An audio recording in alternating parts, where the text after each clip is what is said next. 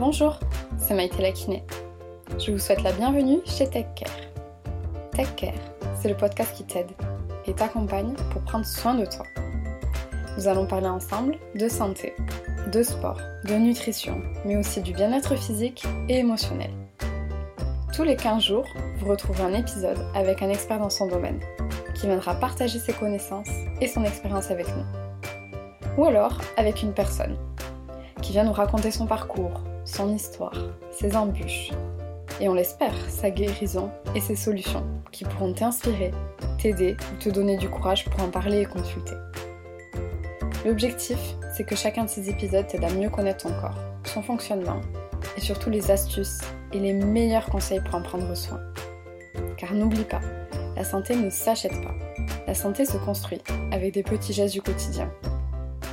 Alors si le concept te plaît, n'hésite surtout pas à le partager et à le noter 5 étoiles sur iTunes. Cela m'encourage beaucoup.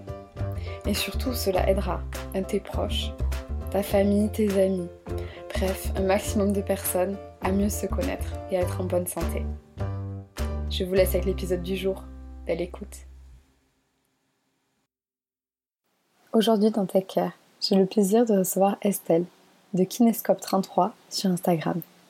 C'est une consoeur, kinésithérapeute, qui travaille aussi en rééducation périnéale. Mais aujourd'hui, on va vous parler d'une partie de la rééducation périnéale qui est trop peu connue. La rééducation anorectale. C'est la rééducation des troubles tels que la constipation, l'incontinence anale, l'incontinence au sel, au gaz ou après une chirurgie. Donc si tu veux en savoir plus et surtout si tu veux connaître nos meilleurs conseils pour prendre soin de ton périnée, je te laisse avec cet épisode. Alors bonjour Estelle et bienvenue chez TechCare. Donc je suis trop contente de recevoir de nouveau une consoeur euh, du périnée. Alors aujourd'hui euh, tu viens sur TechCare pour venir nous parler de la rééducation anorectale. Alors avant de nous expliquer ce que c'est, je vais te laisser te présenter. Oui, bah merci Maïté de m'avoir invité sur Take Care. Euh, donc moi je m'appelle Estelle, euh, j'ai un Instagram c'est Kinescope où je parle de périnée et de pédiatrie parce que c'est ce qu'on fait à mon cabinet. Et euh, dans ma prise en charge périnéale, je m'occupe également de la rééducation anorectale, dont ce qu'on va parler aujourd'hui. Alors avant peut-être de parler de rééducation anorectale, je pense que c'est important d'expliquer à tous ceux qui nous écoutent où est-ce que ça pourrait se situer. Donc c'est plutôt au niveau du périnée. Donc en fait le périnée c'est le muscle qui va fermer le bas du bassin. Donc qui, englobe euh, clairement la sphère urinaire, donc on va uriner, le vagin pour les femmes avec euh, du coup la reproduction euh, et les rapports sexuels, et ensuite l'anus pour l'évacuation des selles, et euh, comme va vous l'expliquer Estelle, c'est aussi une zone qui est importante de, de travailler parce qu'on peut avoir plein de soucis. On peut avoir soit une incontinence, donc c'est par exemple quand les selles viennent s'évacuer de manière involontaire, qu'on l'a pas décidé, et ça peut aussi créer des douleurs. Alors du coup, est-ce que tu peux nous expliquer euh, quels sont les signes qui peuvent nous alerter et nous pousser en fait à venir consulter un kiné qui serait spécialisé euh, du coup dans la sphère anorectale alors, euh, dans la sphère anorectale, c'est ce que la plupart des gens ne pensent pas en fait euh, tout de suite au métier de kinésithérapeute. Pourtant, il y a beaucoup de motifs de consultation. Il y a l'incontinence, donc c'est anal ou fécal, donc ça regroupe euh, par exemple la difficulté à retenir les gaz. ça regroupe aussi les, la difficulté à retenir les sels, ça arrive. Et on a notamment des personnes qui viennent parce qu'ils ont des difficultés justement à évacuer les sels des problèmes de constipation. On appelle ça constipation distale parce que ça concerne euh, vraiment euh, la sphère anorectale, anus rectum, et pas une constipation haute qui concernerait plutôt euh, la sphère intestinale. On a aussi des personnes qui viennent nous voir parce qu'elles ont des, des, douleurs au niveau de la sphère anale. Donc voilà, ça fait quand même pas mal de motifs de consultation pour aller voir votre kiné spécialisé en rééducation anorectale. Il faut préciser aussi que, euh, en fait, quand on parle de anneau ou de anus, en fait, c'est vraiment l'orifice par lequel sortent les selles, alors que le rectum, c'est juste un peu plus haut, et que encore plus haut, qu'est-ce qu'il y a Il y a les intestins. Voilà. Après, si, ceux qui nous écoutent ont un peu du mal à visualiser comment c'est, le plus simple, c'est peut-être d'aller taper sur Internet et vous aurez souvent un petit schéma au niveau anatomique, et des fois, ça permet de que ce soit un peu plus clair pour ceux qui sont surtout visuels. Donc quand tu parles par contre de douleur, euh, comment les patients en général qui viennent te consulter, Comment ils le décrivent, ces douleurs? Ça peut être des brûlures au niveau de la, de la marge anale. Donc, il peut y avoir des fissures aussi, hein, dues à des problèmes de constipation. Euh, parfois, il y a des problèmes de fistules. Euh, donc ça, c'est un traitement chirurgical. Hein, euh, et puis, du coup, la rééducation se fera après. Donc, une fistule, c'est quand il y a un canal qui se crée, souvent suite à une infection. Et cet abcès s'ouvre en fait vers la peau. Et donc, ça peut être douloureux. Vous avez aussi des personnes qui ont des problèmes d'hémorroïdes. Voilà. Et puis, parfois, on a les névralgies pudendales aussi. Donc, on reçoit au cabinet. Ouais, et donc névralgie pudendale, c'est quand le nerf en fait qui est vers au niveau du périnée en fait pour vulgariser qui qui, qui a une irritation, on peut dire ça comme ça? Ouais, qui est comprimé un peu, bah, c'est la sciatique du périnée quoi. En fait, on peut on va vulgariser vraiment comme ça, mais c'est un peu ça, c'est euh, le nerf qui euh, qui peut être moteur et sensitif, qui va vraiment euh, provoquer des douleurs sur cette sphère-là, et cette sphère c'est souvent génitale, donc il peut y avoir des douleurs au niveau de la marginal, euh, au niveau vulvaire aussi hein, chez la femme, et, puis au niveau de l'homme, ça peut être en dessous les testicules, voilà, jusqu'à la verge. D'accord. Ok. Et c'est donc là, il y a quelqu'un qui ressent ces symptômes-là et ces signes-là. Qui est-ce qui doit consulter en premier? Pour les douleurs, euh, alors souvent, il va consulter le médecin en premier lieu. Donc vous avez euh, des médecins spécialistes de la douleur. Donc euh, ce que je conseillerais, c'est d'aller voir ces personnes-là. Il y a aussi des personnes spécialistes de la douleur qui font aussi, qui sont aussi urologues ou proctologues, donc euh, voir en fonction des spécialistes du coin. D'accord, ok. Et si par exemple c'est un cas d'incontinence, c'est ça peut être le gynécologue aussi? Euh, L'incontinence, oui, vous pouvez de toute façon en parler au médecin généraliste ou au gynécologue. Après, parfois, les, par exemple, le médecin généraliste ne sait pas forcément que les kinés font ça. Ça dépend de, votre région. Donc, vous pouvez aussi aller voir un proctologue, gastro-entérologue, euh, qui sera normalement euh, vous diriger vers un kiné qu'il connaît, qui est spécialiste de ce type de rééducation. Parce que ça, on est d'accord, euh, très souvent, enfin en tout cas, je pense que pour toi c'est pareil, sur Instagram, des fois on me demande est-ce que tu connais un kiné à tel endroit? Il y, a, y, a, des annuaires que je mettrai dans la description de ce podcast si vous voulez, mais je pense que le plus simple c'est de, en fait, le bouche à oreille et de faire confiance du coup aux autres thérapeutes de santé. Donc là, si c'est par exemple le proctologue et si le proctologue vous conseille un kiné en particulier, ben, c'est le plus simple. Après, si c'est pas, vous dérivez vers un autre kiné, euh, bon. Oui, tout à fait. Parce que c'est euh, très pluridisciplinaire. Hein. Quand je reçois un patient, j'envoie le bilan au médecin. Donc, le médecin est au courant de l'évolution de la rééducation. Donc, en général, il pourra vraiment rediriger, si vous avez des problèmes, vers un thérapeute spécialisé. Ouais, et puis c'est encore mieux quand c'est du travail d'équipe. On, est beaucoup plus efficace. Donc normalement, il devrait vous dériver vers quelqu'un avec qui il a l'habitude de travailler. Et donc une fois que qu'on a tout ça, qu'on a notre ordonnance pour les séances de kiné, on appelle pour prendre rendez-vous. Comment ça se passe après le premier rendez-vous chez toi? Alors euh, pour une rééducation anorectale, euh, si c'est la première fois, en général, euh, je ne fais même pas de, de bilan interne. Voilà. Euh, c'est-à-dire déjà on reçoit le patient, on explique en quoi ça consiste, parce que la plupart des gens ne savent pas du tout ce que c'est la rééducation anorectale, contrairement à euh, euh, une rééducation pour une lombalgie, des douleurs de dos ou pour une entorse de cheville. C'est quand même assez spécial. Et donc du coup, on discute beaucoup et puis bah, on montre une planche anatomique, on explique vous avez ce problème-là pour telle ou telle raison. Le patient pourra alors se prendre mieux en charge s'il comprend mieux. Là, sur ça, on est entièrement d'accord. Voilà. Et donc le bilan, en général, je le fais à la deuxième séance et je lui explique qu'est-ce qu'on va faire lors de ce bilan. À la première séance, je lui explique la prochaine fois, on fera un bilan interne parce que je vais devoir voir telle ou telle chose justement pour que les exercices soient spécifiques pour vous, en général.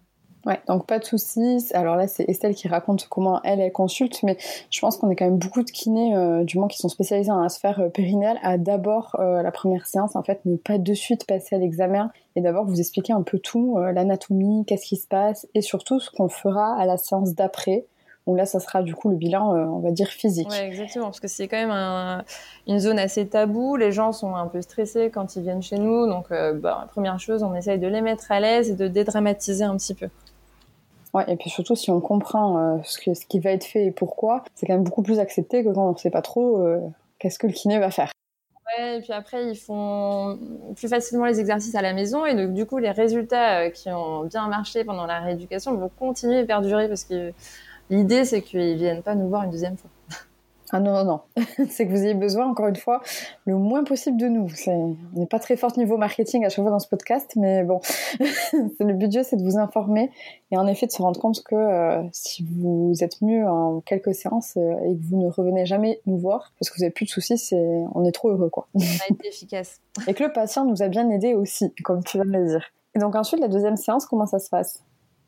Alors, bon, déjà la première séance, rien qu'en discutant, déjà, on peut voir un peu hein, euh, euh, bah, l'historique de la personne, ses habitudes de vie, hein, au niveau euh, hygiène de vie, niveau diététique, si la personne fait du sport, qu'est-ce qu'elle mange, comment elle s'hydrate, si elle pousse à la selle, enfin tout ça déjà, rien qu'en discutant, on va pouvoir vraiment éliminer beaucoup de questions. Euh, et du coup, le deuxième, euh, enfin la deuxième séance, pardon, ce sera un bilan plutôt interne où je vais euh, faire un testing. Donc c'est une évaluation des muscles du périnée. donc je le fais en antérieur et en postérieur pour faire un bilan global du périnée. normalement, la personne, si elle a été voir un proctologue, gastroentérologue, aura sûrement fait une manométrie. C'est un examen avec des ballonnets, des sondes à ballonnets, euh, cet examen va permettre de euh, voir en fait la sensibilité rectale, de voir la contraction maximale du sphincter anal, donc voir si la personne arrive bien à retenir, si la personne arrive bien à relâcher lorsqu'elle pousse aussi. Voilà, c'est important parce que la rééducation anorectale, c'est s'assurer qu'il y a une bonne continence anale ou fécale et s'assurer qu'il y a une vidange efficace. Et comment on peut savoir si on a une vidange efficace Du coup, c'est que à travers cet examen? euh, il y a des personnes qui auront une mauvaise vidange parce qu'ils vont pousser très fort avec les abdos. Euh, donc déjà, ça peut être un risque de, de problème par la suite, hein, notamment euh, des troubles de la statique pelvienne ou ce qu'on peut vulgariser en descente d'organes. Et on peut aussi avoir des personnes qui contractent leur périnée en poussant. Donc c'est comme si tu imaginais un tube de dentifrice, que tu appuies sur le tube et que tu n'enlèves pas le bouchon. Donc les selles ne peuvent pas sortir. Donc ça c'est un problème, il faut rééduquer faut expliquer à, la personne euh, pourquoi ça ne fonctionne pas quand elle va à la selle et rééduquer pour qu'elle ait des bonnes habitudes après et que tout roule euh, quand elle va aux toilettes euh, après cette rééducation. Et comment on sait qu'on pousse bien? Enfin, tu, le décris comment toi à tes patients? Bah déjà, je vais leur demander quelle est la fréquence des selles. Donc, d'après l'OMS, en fait, c'est, je crois, la constipation pour eux, c'est moins de 3 selles par semaine. Après, c'est, comment dire? On pousse un petit peu plus loin la question. Lorsque quelqu'un parle de constipation, bah, on va lui demander déjà depuis combien de temps il est constipé. On va dire qu'une constipation, c'est chronique, donc c'est quand même plus de six mois. Euh, je vais demander si euh, la personne a l'impression euh, que l'évacuation est incomplète, c'est-à-dire quelqu'un qui va à la selle et qui a l'impression d'avoir encore envie et que tout n'est pas évacué, mais qu'il n'arrive pas à évacuer. Donc sensation d'évacuation incomplète, l'impression qu'il pousse fort, et moi, j'en reçois hein, des patientes qui me disent euh, je pousse comme si, euh, enfin, comme lors de mes accouchements, pour aller à la scène. Donc, euh, c'est qu'il y a un problème parce que normalement, on n'a pas besoin de pousser autant. On peut voir les habitudes, hein, si la personne met un petit marchepied ou pas, mais on reviendra peut-être là-dessus. sensation de blocage. Parfois, il y a des personnes qui vont à la selle et en fait, il n'y a rien qui se passe, quoi. C'est sensation de blocage. parfois, il y a même des personnes qui enfin, je vais pas parler de désespoir, mais en fait, ils ont, ils ont tellement envie que ça se vide et ont tellement de difficultés à, la vidange qu'ils peuvent y avoir des manœuvres digitales. C'est aussi un des symptômes. Ouais, et donc la manœuvre digitale, on est d'accord, c'est de venir passer avec ses doigts pour évacuer les selles. Exactement. Mm. Ouais, mais ça, c'est pareil, je pense qu'il faut en parler parce qu'il y a plein de personnes qui se rendent pas compte que, que quand on est désespéré et qu'on est constipé depuis des années, ben, il y en a certains qui arrivent euh, à, le pratiquer, alors qu'au final, des fois, avec de la rééducation, euh, ça, ça peut se régler. Et puis moi, quand je m'étais formée, on m'avait parlé des manœuvres digitales, j'étais d'accord, ok. Et en fait, on le retrouve vraiment chez de nombreux patients. Donc ça, c'est un vrai symptôme, quoi. Voilà, d'avoir vraiment envie, parce qu'il y a des ballonnements, il y a des douleurs au niveau du ventre, donc on a envie que ça, de se soulager. Donc parfois, il y a des personnes qui vont aller jusque-là. D'accord. Donc si on peut revenir un tout petit peu sur l'histoire du marchepied. oui, fameux marchepied. Oui, ça c'est dans les bonnes euh, pratiques, on va dire. Euh, euh, au niveau euh, hygiénique, euh, diététique aussi. Il y a pas mal de choses à mettre en place pour lutter contre la constipation. Souvent, quand je dis aux patients est-ce que vous mettez un marchepied ou pas, ils me disent oui ou non. Et je leur demande est-ce que vous savez pourquoi on met un marchepied? Parce que souvent, ils, ont entendu à la télé, à la radio ou dans les films hein, parfois qu'il fallait mettre un marchepied. et en fait, ils ne savent même pas la raison. Donc, c'est parce que vous avez le muscle, un des muscles du périnée, le muscle puborectal, qui se détend lorsque vous êtes en position accroupie, c'est-à-dire les genoux au-dessus des hanches. Et donc, vous allez avoir justement un alignement entre le canal anal et l'ampoule rectale qui normalement forme un angle de 90 degrés. Donc si tout est aligné, forcément la selle va pouvoir partir et en fait vous allez euh, rester beaucoup moins de temps sur les toilettes et vous allez moins forcer. C'est ça. Alors que comme tu l'as dit, quand euh, on est par exemple assis à 90 degrés, il y a cet angle de 90 degrés, donc les selles doivent faire un virage à 90 pour être évacuées. Voilà, donc euh, les gens forcent énormément pour que ce virage se fasse. Alors que normalement, on ne devrait pas forcément pousser pour évacuer nos selles. Exactement. En fait, vous n'avez pas besoin de. Enfin, la plupart des patients, quand ils, quand ils vont aux toilettes, c'est vraiment. Euh, ils poussent, ils poussent, ils poussent, euh, et ils se rendent pas compte, mais ça peut créer surtout bah, chez, les, chez les femmes, il peut y avoir aussi ce problème de descente d'organes par la suite. Donc, euh, à être vigilant.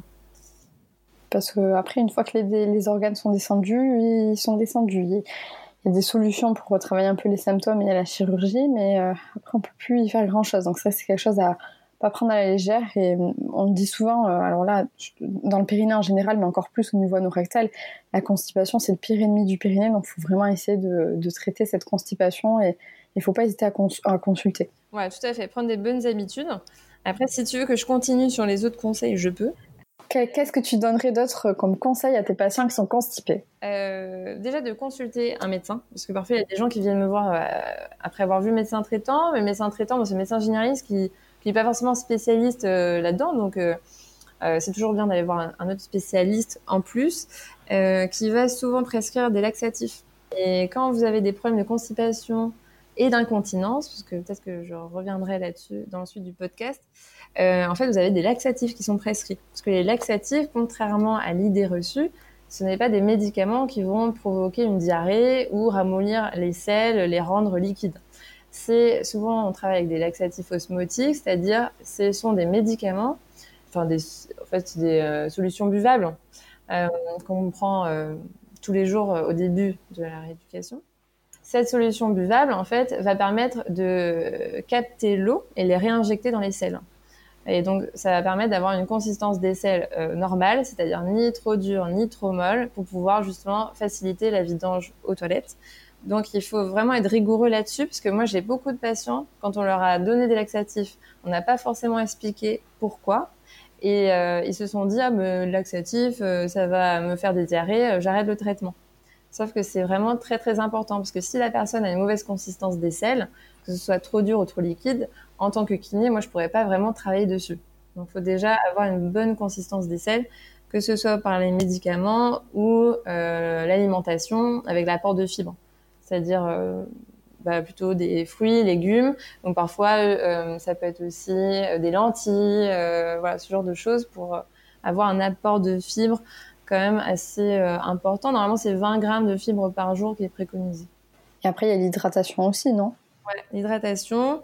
Donc, on parle plutôt de 1 litre et demi par jour. Donc ça, c'est hors allaitement. Si vous allaitez, du coup, il faudra augmenter l'apport hydrique donc voilà, en général, vous pouvez aller jusqu'à 2,5 litres euh, si vous allaitez. Et donc quand on parlait un peu de consistance euh, des selles, je pense qu'il est important aussi de parler, c'est l'échelle de Bristol en fait. Pareil, ça peut se trouver sur internet. C'est une échelle en fait qui montre euh, la consistance que peuvent avoir les selles, lesquelles sont normales entre guillemets, et celles qui sont un peu plus pathologiques. Donc comme tu l'as dit, peut-être trop liquides ou trop sèches dû à un manque d'hydratation. Ouais, tout à fait. Et donc ça, euh, bah, ça fait partie du bilan, mais c'est vrai que si les personnes ont des doutes hein, sur euh, un problème de constipation, ils peuvent euh, taper échelle de Bristol sur Internet et comparer l'aspect des selles par rapport à cette échelle. Donc ça donne une petite idée. Normalement, c'est 3-4. C'est des selles, oui, qui sont ni trop dures ni trop molles. Et donc au moins, ils auront quelque chose pour, pour visualiser plus ou moins. Est-ce qu'il y a d'autres conseils pour les gens qui auraient tendance à être constipés? Euh, bah aussi les jus de fruits, hein, le sucre, tout ça, ça constipe, faire attention. Euh, et notamment aussi la prise de médicaments. Voilà, moi j'ai des patients qui viennent, euh, si vous avez une chimiothérapie euh, après un cancer, euh, donc par comprimé, hein, donc ça, ça, ça, constipe. Si vous avez des antidépresseurs, antipsychotiques, ça constipe aussi. Les antihypertenseurs, anti-inflammatoires non stéroïdiens. Donc voilà, là-dessus, quand on consulte le médecin, parce que moi, je ne, euh, je n'ai pas les connaissances au niveau des médicaments, je peux savoir qu'est-ce qui constipe ou pas, mais euh, ça va être le médecin qui va essayer de réguler, parce que quand vous avez ce type de traitement, vous pouvez pas arrêter.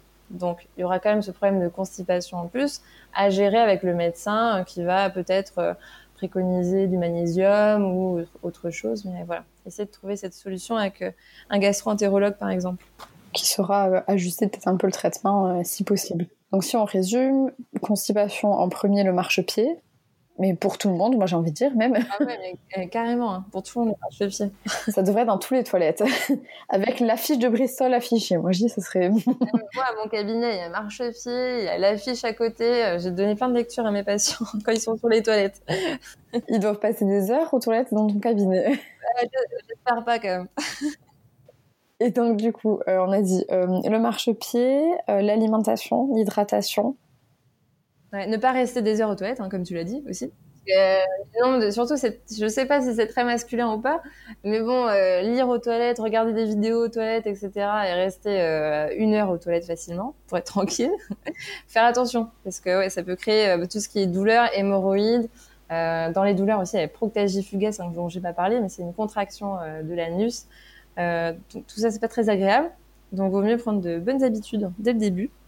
Et, c'est quoi les symptômes du coup de, de ça et, par exemple des hémorroïdes? Parce que des fois on entend parler, mais les patients, je suis pas sûre, ils savent toujours exactement euh, les symptômes qu'ils peuvent avoir. Bon, les hémorroïdes, euh, déjà, ça va être la difficulté à l'essuyage. Les veines seront sorties. Euh, donc du coup, bah, pour s'essuyer, en fait, ils vont sentir qu'il y a un problème à l'hygiène intime, quoi sentir que c'est pas comme avant, que ça peut être un peu gonflé, qu'il y a des choses autour de l'anus. S'ils regardent, par exemple, euh, mes patientes qui ont du mal à contracter le périnée, même si c'est le périnée antérieur, parfois je leur dis, si elles sont à l'aise avec ça, de regarder avec un miroir toute cette zone-là, au niveau de la vulve, etc.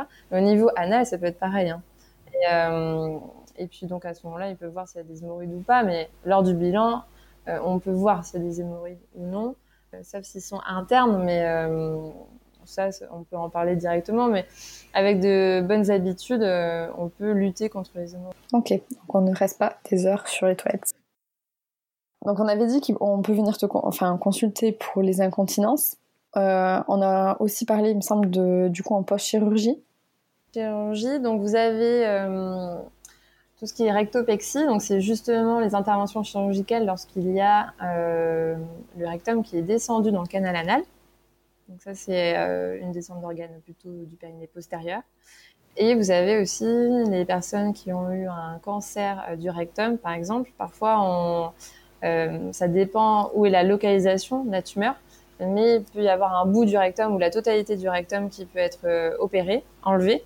Et donc, du coup, en fait, ils mettent le sigmoïde directement au niveau du canal anal par voie chirurgicale. Et donc, il faut rééduquer euh, toute cette zone-là, parce que le sigmoïde ne travaille pas tout à fait comme le rectum, donc il faut justement éviter les problèmes d'incontinence, par exemple, et donc euh, on fait la rééducation anorectale après ce type de chirurgie. C'est pour apprendre au sigmoïde, en fait, à essayer de se contracter et se relâcher comme, comme avant. et essayer qu'il se distende un petit peu aussi, tout doucement enfin travailler la, cette sensibilité parce que ça peu c'est un peu difficile forcément parce qu'on change l'organe en lui-même mais euh, voilà, c'est pour lutter contre les effets secondaires de ce type de chirurgie. Et justement, euh, il y avait une question qui m'avait été posée, c'était euh, quand est-ce qu'on sait qu'on doit aller à la selle? Quand est-ce qu'on sait qu'on doit aller à la selle? Alors normalement, il y a la sensation de besoin, mais quand on a des problèmes de constipation, on perd cette sensation de besoin. donc, quand vous venez en rééducation anorectale, on vous donne des petits conseils là-dessus. ce que je préconise, c'est déjà dès que vous avez envie, vous allez à la selle.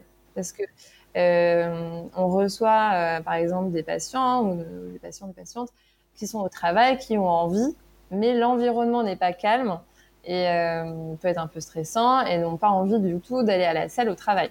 Et vont attendre toute la journée pour revenir à la maison et pour aller à la selle chez eux. Sauf que les selles se seront déshydratées.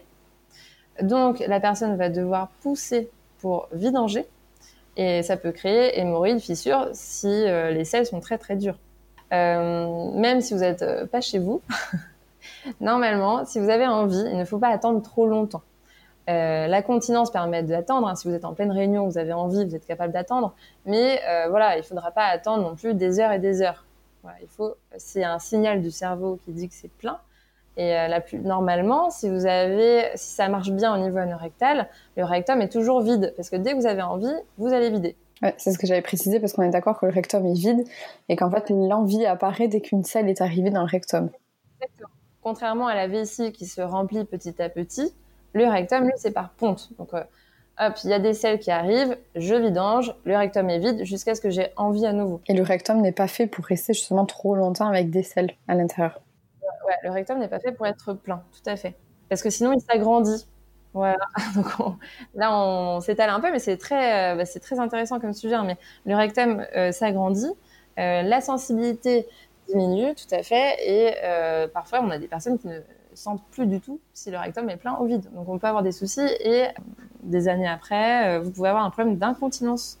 Donc on appelle ça les fausses incontinences. C'est un fécalome en fait qui sointe et qui provoque des selles au niveau des sous-vêtements. Donc ça peut quand même aller loin. Donc c'est pour ça, prenons de bonnes habitudes dès le début pour éviter d'avoir des problèmes plus tard. Mm. parce qu'après c'est un cercle vicieux au final. Hein. Donc euh, c'est les selles qui restent et puis du coup ça, élargit, euh, enfin ça, distingue un peu le rectum qui au fur et à mesure ne sentira plus et n'en verra peut-être plus aussi le message quand les selles sont là. Et puis petit à petit, ben, on arrive euh, jusqu'à tout ça. Donc comme tu l'as dit, dès qu'on ressent l'envie d'aller à la selle, on y va. Voilà, c'est ça. Après, si les personnes euh, ne sentent plus du tout le besoin, bah, du coup, vous avez quand même un, réflexe qui se fait euh, souvent après le repas, quelque temps après le repas. Donc, quand on n'a plus l'habitude du tout d'aller à la selle, hein, parfois, j'ai des patients qui vont pas pendant cinq jours, euh, je leur dis, donc déjà, je leur dis marcher pied, boire plus, faire du sport aussi, hein, parce que faire du sport, l'activité physique, très important quand on est constipé. Je leur dis aussi, essayez d'aller à la selle quelques temps après avoir mangé, donc petit déj, midi, soir. Et puis, un bout d'un moment, en fait, ils vont trouver leur rythme. Mais ça, ça, a tendance à stimuler, à donner envie, en fait, le fait de manger, donner envie d'aller à la selle. Donc voilà, c'est des petites astuces qu'on peut donner. Et au fur et à mesure, la personne va voir si elle est plus du matin, du soir, etc. Et ça, c'est quelque chose aussi qu'on remarque qui est très fréquent chez les enfants, moi je trouve. Les enfants, très vite, des fois, quand on reste à table, j'ai envie d'aller aux toilettes, puis euh, ils viennent à peine de commencer à manger, et c'est pareil. Je pense qu'il faut aussi éduquer nos enfants à leur dire, eh ben, vas-y, va aux toilettes. Et pas leur dire, attends, le repas, euh, la fin du repas. Non, c'est ce que tu viens de dire, c'est un réflexe. Chez les enfants, on a beaucoup ce problème de l'école, en fait, où les toilettes sont pas forcément adaptées. Euh, ou euh, par exemple le petit garçon, la petite fille qui veut aller faire caca, parce que du coup on s'adapte au langage de l'enfant, euh, bah, il peut y avoir d'autres enfants qui regardent en dessous, les toilettes qui ferment mal, et donc on a beaucoup d'enfants qui sont constipés parce qu'à l'école ils n'arrivent pas à, à pouvoir vidanger correctement justement. Oui, et puis c'est surtout qu'à l'école, des fois, tu, tu peux pas forcément euh, aller aux toilettes quand, quand on a envie. C'est un petit hein. problème aussi, hein, mais euh, ben, les maîtresses, etc., et les ATM, elles sont peut-être pas non plus assez nombreuses. Et si à chaque fois, elles doivent écouter les envies de chaque enfant, enfin, le peu de fois que j'en avais parlé avec certaines, elles me disaient que c'était compliqué. Donc, euh, bon. Exactement, il faut attendre la récréation. C'est ça. C'est vrai, un vrai problème. Hein. Il y a beaucoup d'enfants constipés, donc... Et puis après, ça fait des adultes constipés. Donc, euh, c'est un des problèmes. Donc, s'il y a des parents qui écoutent ce podcast, bon, ben, à l'école, vous voyez ce que vous pouvez faire. Mais peut-être euh, donner une petite bouteille d'eau. Parce qu'il y a souvent des enfants, ils ne boivent pas assez. Mais, mais après, tu vois, moi, le problème, quand... enfin, le problème, qui n'est pas un problème, mais si tu donnes une bouteille d'eau à ton enfant, ben, du coup, il va avoir plus envie de faire pipi. Et j'ai déjà entendu qu'il y avait des maîtresses qui donnaient des mauvais points aux enfants quand ils allaient aux toilettes euh, en dehors des récréations. Alors, l'impact psychologique là-dessus est horrible. Il bah, faut engager l'échange avec l'institutrice ou l'instituteur et voir euh, si euh, bon ça dépend hein, mais euh, ça dépend toujours des personnes mais il y avait des personnes qui peuvent l'entendre donc peut-être dire voilà je donne une bouteille d'eau parce est un peu constipé est-ce que vous pouvez laisser aller aux toilettes du coup?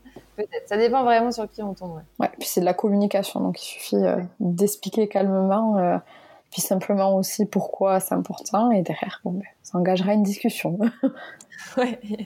et voir ce que ça donne. C'est ça, exactement. Donc là, on est d'accord qu'on avait dit, du coup, marche-pied, hydratation, le sport, comme tu l'as dit, c'est vachement important. Je pense qu'il y a aussi quelque chose qui est important, c'était de la respiration. Ouais, ouais, tout à fait. Bah, ça fait...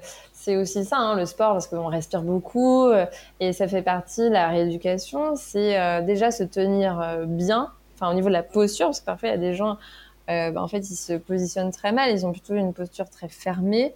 donc je leur demande de se redresser. Du coup, on travaille les muscles profonds au niveau du dos, les muscles profonds au niveau des abdos, parce que parfois il peut y avoir vraiment un relâchement abdominal. par exemple, je le vois hein, chez les, moi, chez mes patientes qui ont 60 ans, qui n'ont jamais fait de rééducation du périnée ou abdominal après leur accouchement qui ont eu parfois trois grossesses et qui ont un abdomen euh, assez relâché, qui font pas forcément de sport.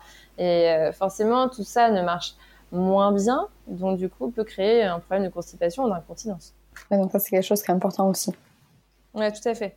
Donc vous avez les techniques comportementales, on va dire dans la rééducation anorectale, donc, quand on dit comportement, c'est aussi euh, du préventif, c'est euh, bah, faire du sport, comme on a dit, l'alimentation, euh, la position aux toilettes, mais c'est aussi pas que des techniques comportementales, on va aussi avoir des techniques internes avec consentement du patient, où il y a une prise de conscience du périnée. Parfois, il y a des patients qui n'arrivent pas à contracter ou à contracter longtemps, etc.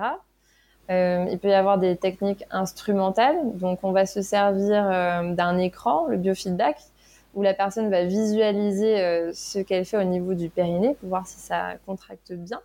Ou alors de relâcher, hein, parce que parfois il y a des personnes qui viennent pour constipation qui ont un périnée très très très tonique, notamment périnée postérieur. Donc ça a du mal à se relâcher à la selle. Donc voilà, soit on travaille la relaxation musculaire, soit plutôt le renforcement. On travaille dans différentes positions et euh, avec une sonde. Voilà, c'est pour ça qu'on dit technique instrumentale parce qu'on a recours euh, à un matériel. Euh, donc soit une sonde normale que tu dois travailler aussi toi Maïté, mm. soit les sondes à ballonnet. Ça c'est un peu la spécificité de la rééducation anorectale. En fait, le ballonnet, ce qui peut changer par rapport aux autres, enfin, la rééducation, par exemple urinaire, on va dire ça comme ça, c'est on va travailler la sensibilité donc euh, du rectum et aussi la coordination entre le canal anal et le réservoir rectal. C'est-à-dire que quand on veut euh, exonérer, on veut aller euh, à la selle, le canal anal se relâche et inversement, quand on retient, qu'on ne mette pas de pression sur le rectum. Enfin, voilà.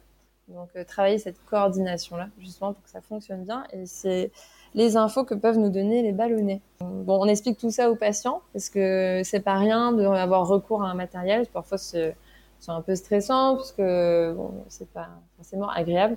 Mais euh, voilà, en général, on arrive à, les mettre à l'aise, euh, à communiquer, comme tu dis, et euh, à être avec eux pendant la séance, à leur expliquer à chaque fois qu'est-ce qu'on fait. Ouais. Et puis surtout, c'est un super outil pour se rendre compte derrière comment est la contraction, enfin la, distension, etc. Enfin non, c'est pas la distension, mais l'étirement, on va dire. Donc c'est, moi je dis souvent, c'est vrai qu'il y a des patientes, une fois pour la sonde vaginale, qui sont pas toujours pour. Encore une fois, ça peut se respecter, hein, c'est le choix de la patiente, mais c'est quand même, euh, enfin nous on propose euh, pas juste pour le plaisir de mettre une sonde en fait, c'est juste parce que c'est un outil qui qui aide vachement bien en fait. Ouais, parce que dans la littérature, c'est vrai qu'il y a eu des études hein, sur euh, notamment la prise en charge de ces pathologies-là, où on a vu qu'il faut faire quand même un ensemble de techniques pour avoir le maximum de résultats. Donc c'est pour ça qu'on propose aux patients euh, bah, la plupart des techniques et aussi des techniques donc comme on disait euh, posturales, abdominales, voilà, avoir un abdomen efficace pour avoir un bon périnée. Euh, et aussi, par exemple, massage abdominal aussi, hein, quand on est constipé, qu'on a des douleurs, des ballonnements. Voilà, c'est des choses qu'on peut faire en rééducation euh, anorectale. Quoi. Voilà, quand on explique bien aux patients et qu'on met à l'aise, en général, ça se passe très très bien. Ouais, c'est un ensemble de plein de petites choses et de plein de petites techniques euh, qui font les résultats. Oui, oui, qui permet d'avoir du résultat à long terme aussi. Mm, c'est ça, exactement. Et que ça ne revienne pas, comme tu l'as dit, en préventif. De toute façon, les trois quarts des conseils qu'on a donnés là, c'était aussi beaucoup euh, dès qu'on a des problèmes et un symptôme, mais aussi, comme tu l'as dit, en préventif à appliquer. Ouais, tout à fait. Pour ne pas avoir besoin de venir nous consulter. Bah ouais, pas venir tous les ans, quoi. Ouais, ouais, et puis quand les gens ils sont contents, et bah après, euh, c'est bouche à oreille aussi, hein, forcément. Ouais. Ah, mais c'est sûr. C'est sûr, et puis ça, c'est pareil. Moi, j'en reviens aussi avec le périnée euh, au niveau, on va dire, incontinence urinaire. C'est quelque chose qui est souvent très tabou et très peu communiqué. Alors en fait, c'est nous, dans nos métiers, on voit qu'il y a beaucoup, beaucoup, beaucoup de personnes qui sont touchées. Et que bon, euh, si on tombe sur, euh, un kiné avec qui ça, a bien fonctionné et que vous n'avez pas forcément besoin de revenir, bah, n'hésitez pas à en parler si vous avez plus de soucis, à en parler autour de vous pour que certaines personnes peut-être viennent consulter aussi. Ouais, et puis les médecins, souvent, en fait, ils aiment bien voir le retour des patients. Donc, voilà. Ah oui, parce que des fois, ils savent pas toujours qu'est-ce qu'on fait. Donc, euh, c'est sûr que quand, le patient peut le retranscrire et dire qu'il est content, euh, ça aide tout le monde au final. exactement. ok, est-ce que tu voulais rajouter quelque chose par rapport aux symptômes qu'il pouvait y avoir ou par rapport aux techniques de rééducation? Non, à part le fait que bah, y a... forcément on utilise plein de techniques pour arriver à un bon résultat. Euh, et puis après, euh, bah non, il y a les problèmes. Enfin, si je pourrais parler un peu d'incontinence. Ouais. Euh, où on disait bah, les incontinences au gaz, hein, parce que parfois euh, on se dit c'est pas grave, mais vous pouvez aussi consulter pour ça si ça commence à vous gêner. Parce que parfois il y a des gens qui savent pas, mais l'incontinence au gaz, voilà, ça peut être vraiment gênant dans la vie de tous les jours, notamment au travail, dans la vie quotidienne. Et euh, la rééducation anorectale existe. Il n'y a pas besoin d'être un cas désespéré pour commencer à consulter. Ouais, parce qu'on est d'accord que si par exemple on éternue, on tousse et qu'à ce moment-là, mais du coup on a une incontinence au gaz, donc c'est vraiment on se met à péter, c'est pas normal. Exactement. Normalement, ça doit se contracter et rien ne doit sortir de ce côté-là. On est d'accord. Il y a certaines personnes qui ont tendance à penser qu'à partir d'un certain âge, ça serait normal. Oui, tout à fait. Ouais. Et que c'est normal de porter des couches, etc. Euh, voilà. Donc non, ce n'est pas normal et euh, franchement, euh, c'est quand même assez optimiste, quoi. oui, et puis ça se rééduque bien. Ouais, bah moi, dans mes patientes, ça va jusqu'à 85 ans, quoi. Si ça marche bien là-haut, parce qu'en effet, il faut que la personne comprenne bien ce qu'on fait, que fasse les exercices à la maison, ben, les couches, euh, c'est la poubelle. Hein. Tant mieux. Parce que quand on voit tout ce qu'il y a dedans et puis le prix que ça coûte, bon. C'est ça. économique, écologique, enfin voilà. C'est ça. Il n'y a que du positif en fait. Hein. Il faut juste prendre le temps euh, et, venir voir euh, qu'est-ce qu'on peut faire en kiné en fait. Exactement. Parce que c'est vrai, les gens, ils pensent plus au kiné du sport ou euh, mm. euh les de dos, mais on pense pas forcément que les kinés euh, font également la rééducation périnéale et encore moins la rééducation anorectale. Mm. Et, euh, et, voilà, souvent les gens, ils me le disent, hein, les gens. parfois, il y a des personnes qui me disent, mais si j'avais su, je serais venue, mais bien avant, en fait. C'est pour ça qu'on enregistre ce podcast aujourd'hui, pour essayer de faire en sorte que ça peut au moins aider ne serait-ce qu'une personne, voire plusieurs. Et ben en fait, les deux, on sera ravis parce que c'est justement, on trouve que ce message passe pas assez bien en fait, et que c'est fou que les trois quarts des gens en fait ne soient même pas au courant de, ce qu'on fait, et que même des fois d'autres professionnels de santé comme les médecins généralistes, comme on a dit, euh, bah, des fois ne sont même pas au courant qu'ils peuvent dériver en fait vers nous. Ouais, ouais, tout à fait. Parfois ils, ouais, ils pensent pas, et donc du coup ils bah, ils vont plutôt euh, mettre des médicaments, une ordonnance, etc. Mais il y a des choses euh, peut-être moins médicamenteuses où c'est un peu plus mécanique, euh, notamment chez nous les kinés. Et puis surtout que s'il y a un problème mécanique, moi j'aime bien dire que le médicament ça va aider, mais sur le long terme ça va pas fixer le problème. Ça, va, va juste pas l'entretenir, mais ça va pas le solutionner. Alors que des fois, si on solutionne le mécanique, eh bien, du coup on n'a plus du tout besoin des médicaments. Ouais, et ce qu'on peut dire aussi, notamment au niveau de l'activité physique et au niveau de la rééducation abdos, euh, bah, après, toi, c'est pareil au niveau du périnée antérieur, hein, mais la rééducation abdos ne pas se faire n'importe comment. Voilà, donc euh, le kiné va vous montrer des exercices corrects justement pour vous, pour éviter de vous faire mal au dos ou pour éviter justement les descentes d'organes, de faire des bons abdos. Oui, parce que ça, on précise, euh, quand on parle de rééducation abdominale, s'il vous plaît, ne nous parlez pas de crunch et ne nous parlez pas de Ah non, mais moi j'ai eu un programme et j'ai fait mes abdos. Pardon, non, c'est pas. Enfin, c'est pas ça, la rééducation abdominale. c'est complètement différent. Euh, et encore une fois, c'est votre kiné qui saura vous guider pour, euh, pour le faire correctement. Voilà, et puis euh, si la personne a pris goût au sport, et bah de... de toute façon on travaille aussi avec des coachs, mais on vous redirigera, vous aurez eu des bonnes bases à savoir comment vous placer, euh, quels sont les bons exercices, comment respirer. Et au moins tout pourra bien se passer. Et puis en plus moi j'aime beaucoup euh, la périnéo, parce que moi, je, fais que la rééducation périnéale au cabinet, parce que les gens ils sont hyper motivés, parce que quand ils sont gênés c'est quand même très handicapant. Donc les personnes, ben en fait déjà ils nous écoutent, intègrent tout, sont très intéressés et curieux euh, pourquoi ils ont ce problème et ils font tout pour que euh, avoir le meilleur résultat et ils font les exercices tous les jours à la maison. Donc ça c'est vraiment super. Ouais, je suis entièrement d'accord avec toi. C'est un peu pour ça, je pense qu'on s'est spécialisé dans ça. Bon, parfait. Et eh ben, est-ce que tu veux rajouter quelque chose? Non, et eh ben écoute, merci à toi Méité. C'était vraiment cool de parler de ça. Bah, merci à toi d'être venu nous parler euh, de toute cette sphère-là qui, qui est pas des fois facile à, à parler parce que c'est autant euh, on parle souvent de, de, des fuites urinaires sur Instagram, mais autant je pense que la sphère anorectale on la laisse encore plus de côté. Donc euh, ça fait du bien de, que tu sois venu nous en parler. Après, euh, qu'est-ce qu'on peut dire? On peut parler peut-être des formations pour les kinés qui nous écoutent. Ah, si tu veux, oui. Donc les formations, donc rééducation anorectale, si jamais vous voulez vous former, il y a hum, deux organismes en tout cas connus. Il y a l'EIRPP et l'IPPP moi, j'ai leur formation à chacune pour la rééducation anorectale. Euh, et puis, bah, il y a les DU aussi, les diplômes universitaires. Donc, vous avez plein de diplômes universitaires euh, en France. Hein, donc, vous avez un peu dans chaque région. Donc, normalement, ce sera quand même assez facile de trouver quelque chose près de chez vous. Et euh, donc, on va dire le IRPP, l'IPPP, c'est un, il y a le côté pratique qui est intéressant. Le diplôme universitaire, il y a un bagage théorique plus important. Voilà. Et euh, vous apprenez un peu plus de choses sur les examens, notamment ce que font les médecins, ce que font les chirurgiens. Donc, c'est assez euh, complet. Ouais, c'est vachement intéressant parce que ça donne une vision d'ensemble du travail pluridisciplinaire, comme on l'avait dit au tout début du podcast. Voilà, donc ce que je conseillerais, c'est euh, les organismes de formation continue et puis les DU, euh, voilà, et puis là, vous êtes très bien là. au top du top. C'est vrai qu'il y a de plus en plus de gens formés parce que parfois il y a les patients, ils font beaucoup de chemin pour venir nous voir. Donc euh, ouais, ça c'est vraiment cool si ça pouvait se développer quoi.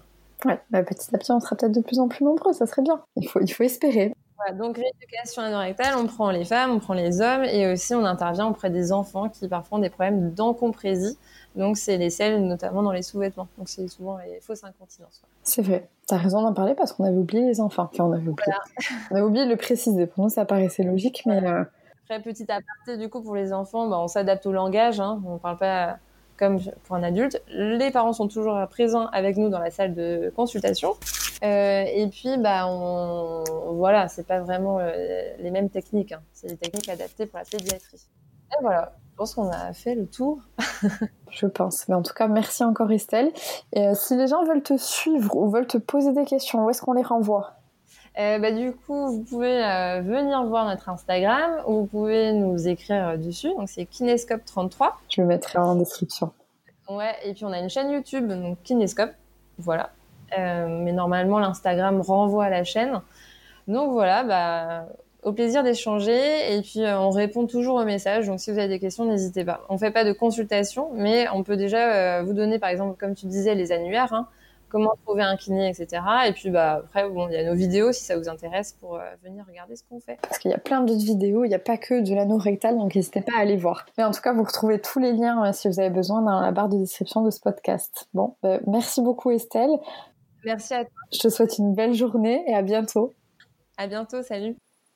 Bravo à toi d'avoir écouté cet épisode jusqu'au bout. Avec Estelle, on, espère fortement que cet épisode t'a plu. Et surtout qu'il t'a permis d'en apprendre un peu plus sur la rééducation périnéale et plus précisément la rééducation anorectale. Alors n'hésite pas, si tu as le moindre symptôme, à aller consulter ton kinésithérapeute spécialisé. Tu as tous les liens dans la barre de description de cet épisode. N'hésite pas à venir nous faire un retour, à nous partager en story sur Instagram, ça nous fera très plaisir. Et si le podcast te plaît, n'hésite pas à venir le noter 5 étoiles sur Apple Podcast et à laisser un commentaire. Je les lis tous et je les repartage sur mon Instagram, atmaïtelakine. En attendant, n'oublie pas, prends soin de toi. Take care.